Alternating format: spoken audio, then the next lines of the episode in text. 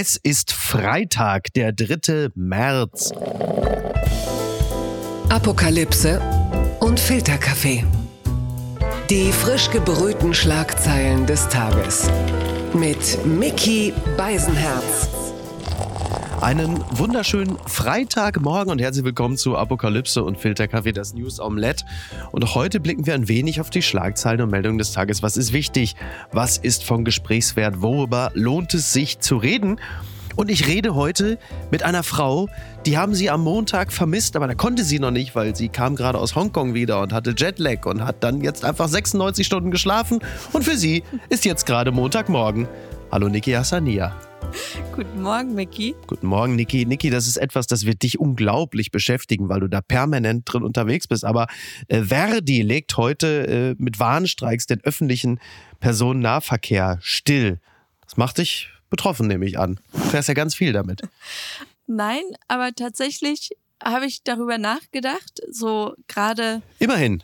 Das Thema Inflation und Lohnpreisspirale. Ja. Man, man hat ja echt Angst, dass äh, ja jeder Streik und jede Forderung nach mehr Geld Inflation gerade mehr anheizt, wie Ökonomen ja immer behaupten. Ja. Und trotzdem habe ich immer das Gefühl, Go Arbeiter, also Pro-Union Ja, ja. Und, und man wünscht es ihnen, weil man echt das Gefühl hat, dass so Unternehmen echt auch viele Gewinne ausschütten gerade, aber eben nicht an die Arbeiter.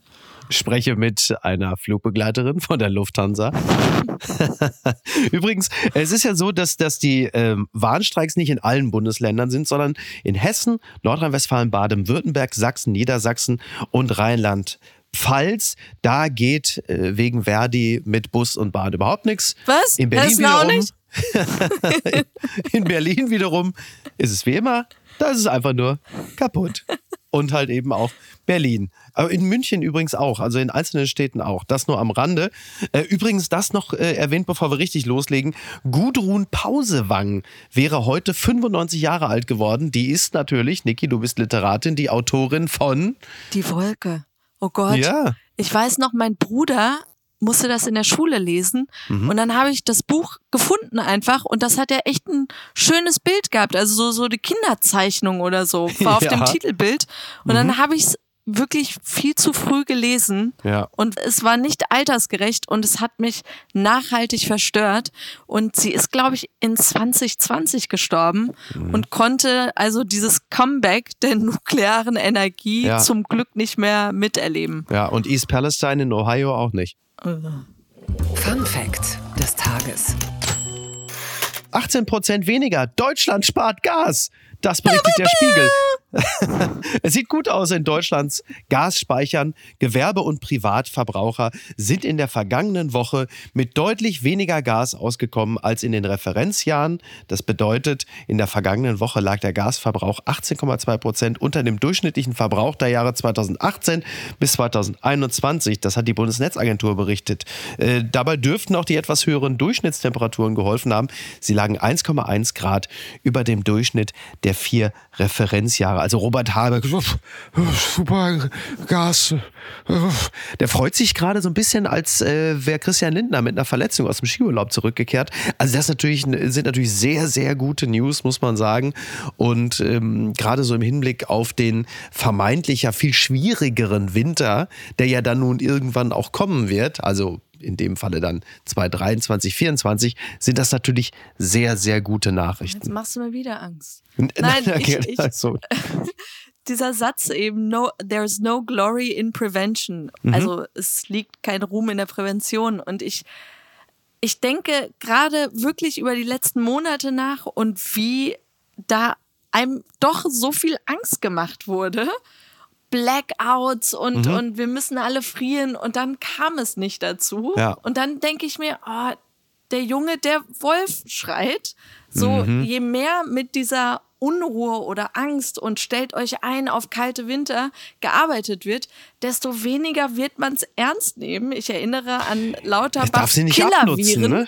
Ja, stimmt, ja, Ja, die und, Killer und dann kommt ja. es nicht dazu und du Ja. denkst dir im Nachhinein, Ja, ja, man, das ist eine Rhetorik, die darf sich nicht abnutzen. Ne? Und die hat äh, 2020 so richtig äh, eingesetzt. Auch äh, Angela Merkel, es ist ernst, nehmen Sie es auch ernst. Die härteste Zeit seit dem Zweiten Weltkrieg. Natürlich weiß man dann ja auch nie genau, was da noch so alles nachkommt und in welcher Relation die Worte dann zu dem stehen, was dann tatsächlich geschieht oder dann das Ganze möglicherweise auch noch toppt. Also du hast natürlich total recht. Auf der anderen Seite geht es ja immer auch darum, die Sinne der Bevölkerung zu schärfen und uns mit harschen Worten aus diesem Bequemlichkeitspudding zu ziehen, indem wir natürlich immer noch irgendwie drin hängen, trotz total. allem, weil es immer irgendwie gut gegangen ist. Und auch in diesem Falle muss man ja erstmal sagen, stimmt's ja. Ja, und die Politiker können auch nicht gewinnen, weil wenn es dann doch wirklich schlimm kommt, sagen alle, warum habt ihr uns nicht gewarnt? und, und ähm, ich fand jetzt heute nur die Meldung äh, ganz interessant, dass ganz viele deutsche Wohnungen und Häuser von Schimmel mhm. befallen sind. Ach Mensch. Weil die Leute lieber Winterjacken angezogen haben, statt zu heizen und es dann ah. einfach feucht wurde in Wohnungen und jetzt okay. alle zu äh, Baumärkten laufen und Schimmelentferner kaufen. Und da wurde mir wieder bewusst, wirklich, du sorgst dafür, dass ein Problem weg ist, aber erzeugst zehn neue Probleme. Und das haben wir jetzt. Schimmel. Also äh, be bevor wir das jetzt in unserer Wohnung, bevor wir panisch werden, Ulrich Wickert lebt auch in Hamburg. Ich werde ihn erstmal befragen, ob der Schimmel gut ist oder ob der schlecht ist. Die Schlagzeile des Tages. Panzer statt Pipeline, Scholz trifft Biden, aber Fragen darf keiner stellen. So schreibt es NTV. Kanzler Scholz spricht an diesem Freitag in Washington mit US-Präsident Biden. Journalisten nimmt er anders als sonst nicht mit in die USA. Auch eine Pressekonferenz ist nicht angesetzt. Das lässt Raum für Spekulation. Welcher Frage wollen die beiden ausweichen? Ich habe das jetzt ein bisschen. Du musst es mit der Märzstimme machen. Wer ist im Bundestag ja. so? Was? Herr Bund? Welche, was verschweigen Sie uns eigentlich, Herr Bundeskanzler? Stimmt, an den musste ich auch denken. Du hast natürlich total recht. Ja, Olaf Scholz ist in Washington. Er hat tatsächlich nur einen zweistündigen Termin bei Joe Biden. Ist doch schon lang. Du meinst, es ist lang? Zwei Stunden. Ja, ich meine, fünf Minuten mit Olaf Scholz können einem vorkommen wie zwei Tage, das ist schon klar. Aber, ja, aber ich also, habe mich einfach nur gewundert, mhm. Biden war gerade in Polen. Warum hat man da nicht Sachen besprochen? Weil man ja jetzt auch davon spricht, das sei lange geplant gewesen, diese Reise. Und ja. klar stellt man sich die Frage, worum geht es? Will man irgendwie das Narrativ jetzt ändern, weil es geht ja auch um diese Panzer, die Abrams-Panzer. Mhm. Und ich glaube, in den USA kam Biden ganz gut weg dabei, weil es hieß dann, mhm die Amerikaner hätten die Deutschen dazu bewegt, Panzer zu, Leopard-Panzer zu liefern. Ja. Und in Deutschland war das Narrativ eher, Scholz hat Biden überredet, Abrams-Panzer zu liefern. Ja, und, und, man genau. fragt sich jetzt, was war denn jetzt die Wahrheit? Wer hat wem Druck gemacht? Genau, die Lesart von Bidens Sicherheitsberater Jake Sullivan ist ja die, dass die Amis eigentlich keine Abrams-Panzer liefern wollten, weil man in der Ukraine einfach nicht so viel mit anfangen kann. Aber da haben wir gesagt, na gut, also Scholz will unbedingt, äh, dass wir die liefern, weil sonst liefert er die Leos nicht und kriegt auch in Europa irgendwie nicht genügend Leute zusammen. Ja, dann liefer halt den, den Abrams-Panzer, obwohl die damit nichts anfangen können. Hauptsache, dadurch schiebt sich da in Deutschland ein bisschen was voran. Ich bin natürlich total willens, das zu glauben, weil es insgesamt auch ein bisschen zum Handeln von Scholz passt passt, aber Tja, und jetzt will man, glaube ich, einfach Einigkeit beweisen. Manche munkeln ja aber auch, dass es äh, wohl darum geht, was heißt eine Exit-Strategie, oh. aber jetzt oh. so langsam den Ukrainern nahezulegen, mhm. doch zu verhandeln oder irgendwie doch Richtung Friedensverhandlungen zu gehen, wo ich mir ja, dachte, das, das war ja immer das Tabu, so niemand hat sich einzumischen, mhm. wann und wie die Ukraine mit Russland verhandelt. Genau. Ja. Also es bleibt spannend. Ja, absolut. Also wenn das wirklich, das, das genau, das habe ich natürlich auch schon gehört, äh, wenn das irgendwie äh, stimmen sollte, ja, dass, dass man Zelensky nahelegt, pass mal auf, bis zum Herbst hast du Zeit, das Ding hier äh, für dich siegreich oder erfolgreich oder wie auch immer zu gestalten und dann hört das mit den Waffenlieferungen auf. Das ist natürlich super, weil Putin sagt, ja, bis, bis Herbst halt hier noch durch. Keine Sorge. Also das kann es ja eigentlich äh, auch nicht wirklich sein. Aber gut, äh, wir werden es ja sehen und äh, irgendein schönes Foto wird es geben. Mir tut es nur leid, dass die ganzen Pressevertreter nicht mitfliegen durften, weil ich gehe davon aus, also auf diesem, wie lang ist der Flug bis Washington? Acht Stunden Ja, oder so? ungefähr. Ne? Ja. Da muss ja Scholz immer ein derartiges Comedy-Programm in seinem Schlabberpulli da abreißen. Tut mir fast ein bisschen leid. Die unbequeme Meinung. Knallharter Ampelkrach. Lindner zerpflückt Habecks Heizungshammer. Das ist, äh, glaube ich, da weiß jeder schon, aus welchem Medium das ist. Das ist natürlich aus der Bildzeitung. Das von Wirtschaftsminister Robert Habeck geplante Heizungsverbot wird zum knallharten Ampelkrach. Denn jetzt schaltet sich auch FDP-Chef und Finanzminister Lindner ein mit einer klaren Ansage an Habeck. Die Verbotspläne sind für die Tonne. Lindner zu Bild. Der Entwurf war klimapolitisch gut gemeint.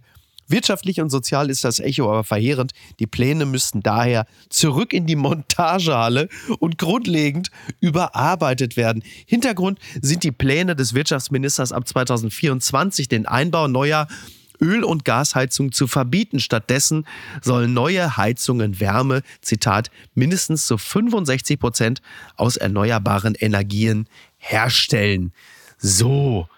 Ja, hm. also es war natürlich völlig klar, als die Bild-Zeitung äh, die Tage schrieb, dass Habeck jetzt sofort Öl- und Gasheizung verbieten will. Da war natürlich klar, das kann jetzt wieder hier fast nicht so ganz korrekt zitiert worden sein. Also ganz so ist es nicht. Das soll sehr, sehr langsam und schrittweise erfolgen und bis 2045 soll das dann einfach nicht mehr möglich sein, die Dinger überhaupt in Betrieb zu haben. Weshalb manche auch mutmaßen, könnte auch sein, dass jetzt Leute das nochmal eben frisch einbauen lassen, um für die nächsten 20 Jahre noch einigermaßen äh, günstig damit äh, zu heizen. Weil so Wärmepumpen zum Beispiel sind ja auch einfach arschteuer. Ich meine, ich bin ja Spross eines Kleppner-Haushalts, das weißt du Und ja. teilweise auch nicht lieferbar. Und Ja.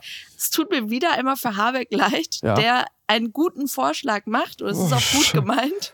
Scheiße, Aber du, gefickt. du, denk, aber du denkst ja immer so, ja, aber sag doch sowas erst, wenn du konkrete Pläne hast, wie man es umsetzen kann. Weil Naja. du hast natürlich Leute, die dann sofort so zucken und die Medien auch, die dann sofort sagen so, ja, Verbotspartei, die Grünen. Und es ist einfach. Ja, da kommt natürlich auch eine Menge zusammen, ne? Mit Özdemir, äh, mit dem, quasi mit dem Süßigkeiten. Süßigkeiten verbieten. Ja. Mann. Ja, ja, nicht dir.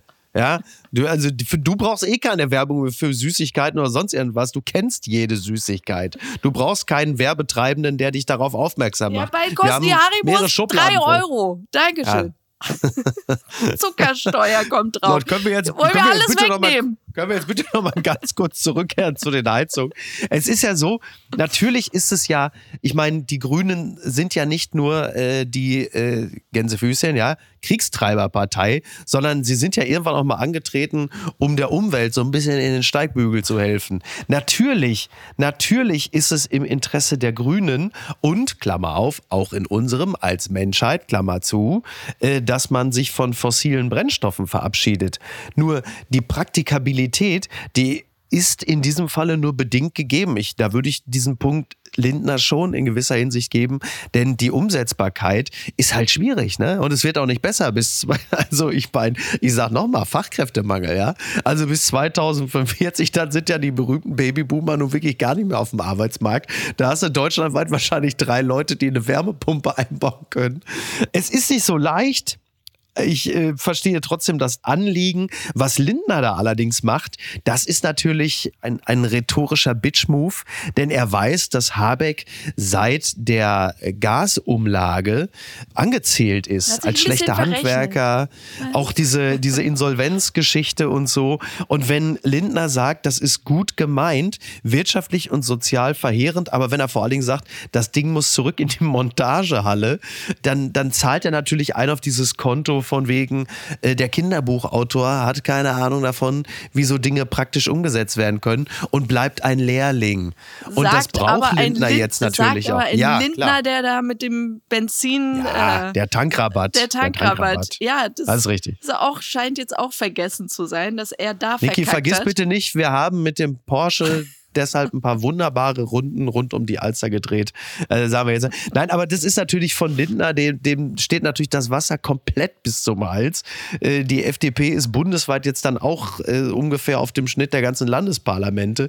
Das ist alles echt nicht gut. Natürlich wird er nervös, aber was für die Ampel ein immer größeres Problem wird, ist natürlich dieser Zwist zwischen Lindner und Habeck. Wir haben solche Herausforderungen, wir haben solche Probleme und du brauchst da einfach diese Ministerien, die vernünftig zusammenarbeiten. Und du brauchst jetzt nicht irgendwie einen Lindner, der einen kompletten Stritz im, im Schießer hat, weil einfach die Wahlen der Reihe nach verloren gegangen sind und weil er auf die Umfragen blickt und die FDP da irgendwie ein bisschen Profil braucht und das immer wieder auf die Art und Weise machen, dass sie jetzt jedes Gesetzesvorhaben blockieren. Also Stichwort Verbrenner, Stichwort heiß. Also das bleibt spannend, aber äh, gut. Treffen die sich nicht jetzt äh, in diesem Schloss Meseberg jetzt wieder am Sonntag?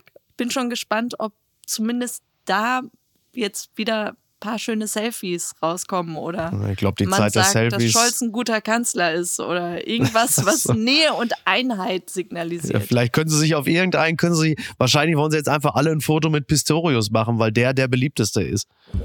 Gewinner des Tages. Na, das ist jetzt endlich mal, ne?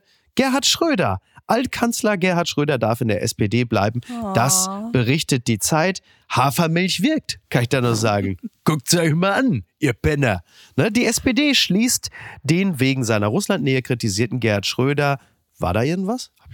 Nicht aus. Der Altbundeskanzler findet die Entscheidung überzeugend und konsequent. Ja, das ist Ich habe mich auch überraschend. gefreut für ihn. Ich, ich muss gestehen, du weißt, ich habe einen Soft, ich habe einen Softspot ich für doch Schröder. Auch, ich kann's auch nicht. Du, Corbinian Frenzel und ich, wir sind die letzten, wir sind die letzten Frogs, Friends of Gerhard Schröder. Ne?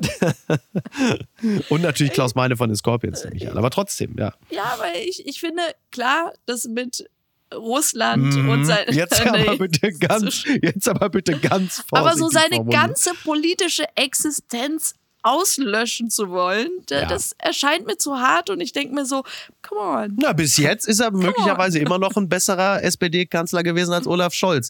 Die Geschichte wird es weisen. Aber also Gerhard Schröder hat halt gesagt, die Entscheidung war juristisch solide und überzeugend sowie politisch konsequent. Und ähm, um die Zeit nochmal zu zitieren, die Anträge seien nicht begründet, hieß es in dem Beschluss, um ausgeschlossen zu werden, hätte Schröder demnach etwa gegen Statuten, Grundsätze oder die Ordnung der Parteien verstoßen oder sich einer ehrlosen Handlung schuldig machen müssen. Zitat, dies lässt sich nicht mit hinreichender Sicherheit feststellen, hieß es in dem Beschluss.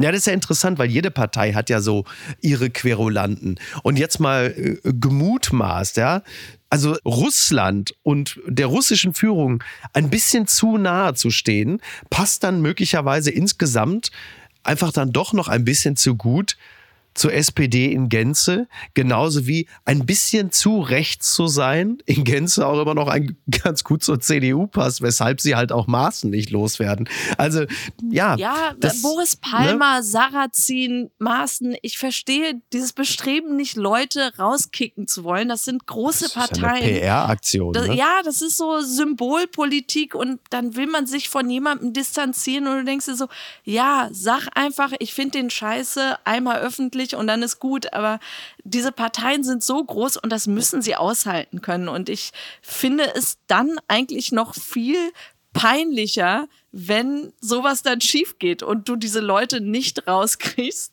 dann leben man muss und leben ehrlicherweise lassen. sagen, mit oh, oh, oh. aber man muss doch ehrlicherweise sagen, mit so Jungs Hafermilch-Diät ist Schröder auch wirklich so jetzt im letzten Lebensachtel auch wirklich schon gestraft genug. Also das ist wirklich, was der da morgens da im Teller hat, ist wirklich bedeutend schlimmer, als aus der SPD geschmissen zu werden. Das muss man ja auch einfach mal ganz Sie deutlich sagen. rettet ihm das Leben. Ja, so kann man so sagen, aber was ist das denn noch für ein Leben? Was habe ich denn noch? Ne? Unterm Radar. Mit diesen Autos kann man gar nicht 30 fahren. So, Niki, jetzt kommt dein Lieblingsthema, denn wir beide wissen, irgendwann kommt das Tempolimit. Bitte nicht. Naja, ich, also, äh, also Die Süddeutsche Zeitung berichtet über einen herrlichen Fall in Grünwald. In Grünwald wird es auch weiterhin kein flächendeckendes Tempolimit geben. Ein CSU-Gemeinderat begründet die Ablehnung mit der Vorliebe der Bürger für dicke Schlitten. Also es gab wieder mal einen Antrag, dass es doch bitte auch in Grünwald, also mehrere Tempo-30-Zonen oder Tempo 30 flächendeckend geben möge. In der Gemeinderatssitzung wurde nun aber deutlich, dass noch etwas ganz anderes hinter der ablehnenden Haltung gegenüber dem Tempo 30 steckt. Es sind die dicken Autos der Grünwalder. Das machte zumindest CSU-Gemeinderat Thomas Lindbüchel nach gut einstündiger Debatte über Gefahrenlagen, Sammelstraßen, sensible Wohngebiete und rechtliche Grundlagen deutlich. Zitat, die Leute fahren in den 30er-Zonen eh 50 will er festgestellt haben. Und er weiß auch warum. Und das ist wirklich fantastisch.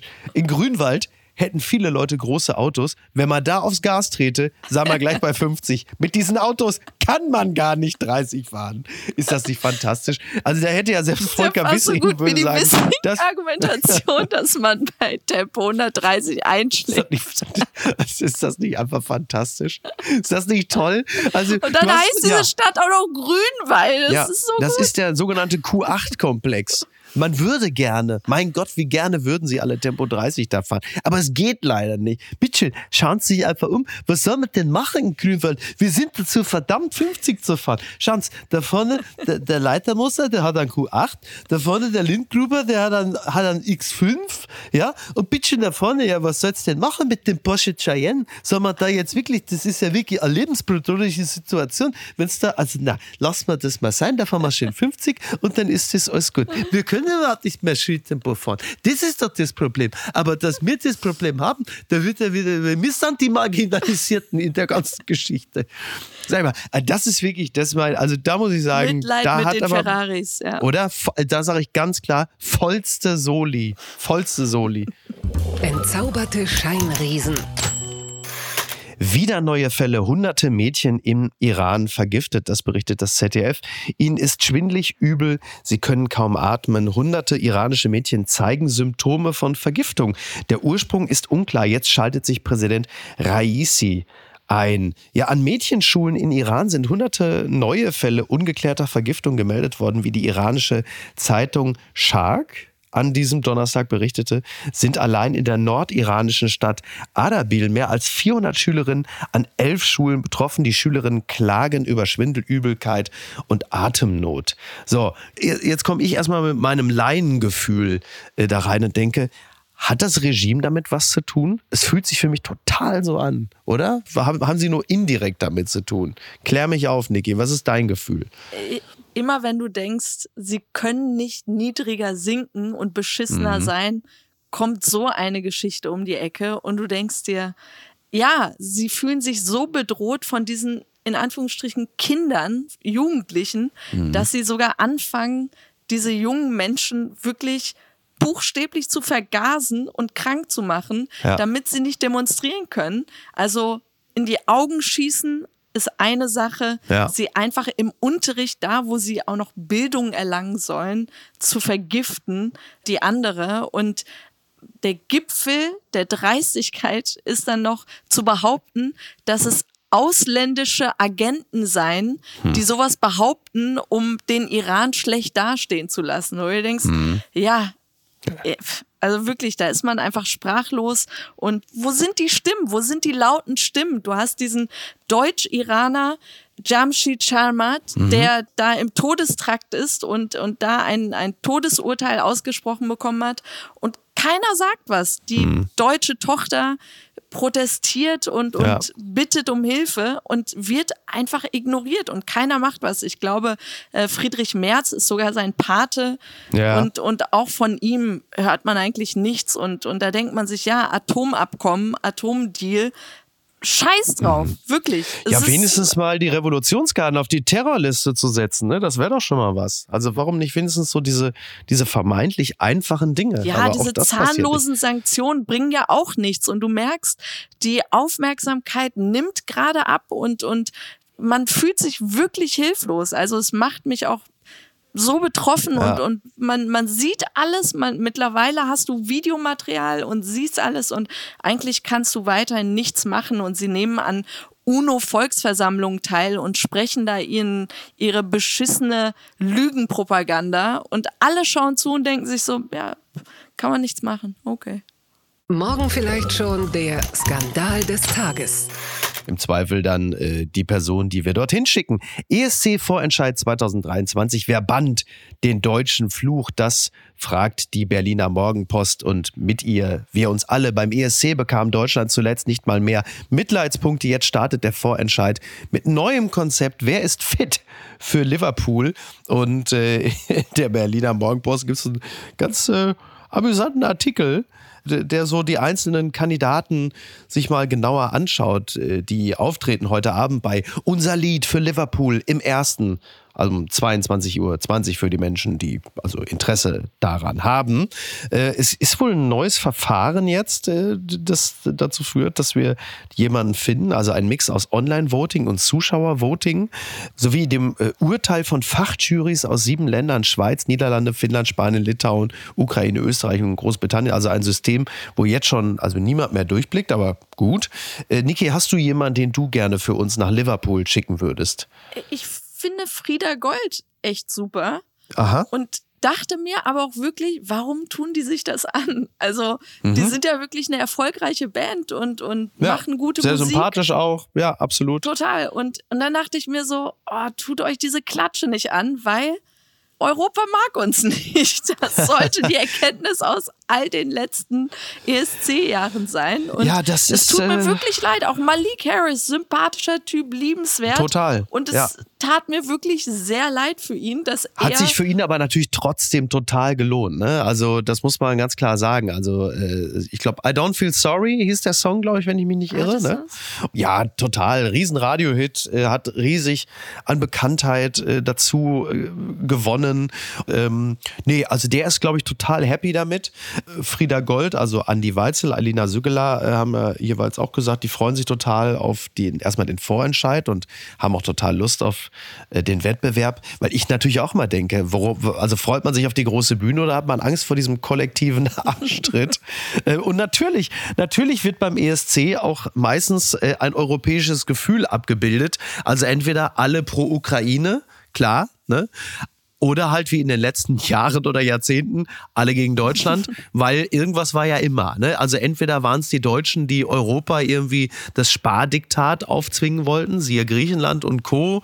Oder äh, jetzt in diesem Jahr dann halt einfach so die Panzerlieferungslahmärsche, ja, genau. äh, so Zeitlupenwende. Zögern und ne? zaudern wird uns Genau, wieder zögern. null Punkte bescheren. Genau, und dann gibt's halt wieder auch wieder in die Klöten. Also das ist schon, schon toll. Icke Hüftgold äh, ist ja übrigens auch einer der, der äh, Kandidaten, der Teilnehmenden. Ich ich würde sogar sagen, der hat vielleicht gar keine so schlechten Chancen. Es gibt ja so einen Kandidaten, ich habe das letztens die Tage bei Twitter, hatte jemand gesagt, dass er der festen Überzeugung ist, wenn wir Jeremy Fragrance schicken würden, dann wären wir mit ziemlicher Sicherheit unter den äh, Top Ten. Und ich wage sogar zu behaupten, wir wären wahrscheinlich sogar unter den, unter den Top 5. Ich habe so ein Video gesehen von Jeremy Fragrance, da singt er irgendeinen Song, spielt dabei Ukulele, singt tatsächlich auch ganz passabel. Und jetzt stellen wir uns einfach mal vor, der wird da auftauchen mit, seinem seinen- weißen Anzug. Und dann noch mit seinen polnischen Wurzeln. So, bitte. Genau. Das wäre das wär echt ein guter Schachzug. Das ist aber wirklich. Aber war es ja. wirklich ein Musikvideo oder war es die Werbung für Aldi Brot? Das stimmt, das ist mittlerweile sind die, also da, da sind die Grenzen auch so fluide, würde ich mal sagen. Ja? Erde. Also Realität, also Aqua. Jeremy Fragrance ist äh, realitätsfluide. Ich sehe, das hat die wirklich zutiefst beeindruckt. Die ist großartig. Und was schreibt eigentlich die Bild? Franz Josef Wagner war ja ein paar Tage, äh, war er ja nicht on air, würde ich mal sagen. Aber ich glaube, er hat einfach nur Kraft gesammelt. Denn er hat Patricia Schlesinger, die ja 18.000 Euro Ruhegeld gefordert hat, einen kleinen Brief geschrieben am Montag. Niki, bist du soweit? Do it. Post von Wagner. Liebe Gierfrau des Jahres. Haben Sie keinen Spiegel, in den Sie schauen können? Ich schenke Ihnen einen, damit Sie sich sehen. Sie sind die fristlos gekündigte RBB-Intendantin Patricia Schlesinger und fordern nun 18.384,54 Euro Betriebsrente pro Monat. Eigentlich verkriecht sich ein Mensch, der versagt hat und bedeckt sein Gesicht mit Scham. Das sind die Vorwürfe der Vetternwirtschaft, Luxusleben, Massagesitz im Audi A8, italienisches Eichenparkett in ihrem Büro. Und jetzt wollen sie rund 18.000 Euro Ruhegehalt im Monat. Ja, aber wofür wollen sie ihr Geld ausgeben? Für Ohrringe? Für ihren Friseur? Für Designerkleidung? Für Wellness? Sexistisch. Ihre Gier macht unschön. Ja, schauen Sie nicht in den Spiegel. Sie sind hässlich.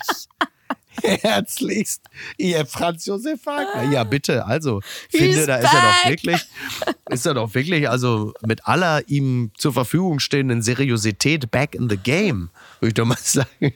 Wie herrlich Hass erfüllt. toll. Wirklich Also toll. wieder so richtig Ja. auf Touren. Ja, Der wirklich Gute. richtig auf Tour. Also äh, was auch immer, was auch immer er hatte, er ist davon genesen. So steht mal fest. Ach, wie schön. So, Niki, für dich, äh, du hast es hinter dir. Du kannst dich jetzt, kannst dich wieder hinlegen. Du kannst ja auch nirgendwo hin. Fährt ja sowieso keine Bahn, kein Bus. Dann lohnt sich doch alles gar nicht, oder? Also dann, bis denn. Tschüss. Bleibt gesund. Tschüss. Ciao. Apokalypse und Filtercafé ist eine Studio Bummens Produktion mit freundlicher Unterstützung der Florida Entertainment. Redaktion Niki Hassania. Executive Producer Tobias Baukhage. Produktion Hanna Marahiel. Ton und Schnitt Niki Fränking. Neue Episoden gibt es immer montags, mittwochs, freitags und samstags. Überall, wo es Podcasts gibt. Stimme der Vernunft und unerreicht gute Sprecherin der Rubriken Bettina Rust.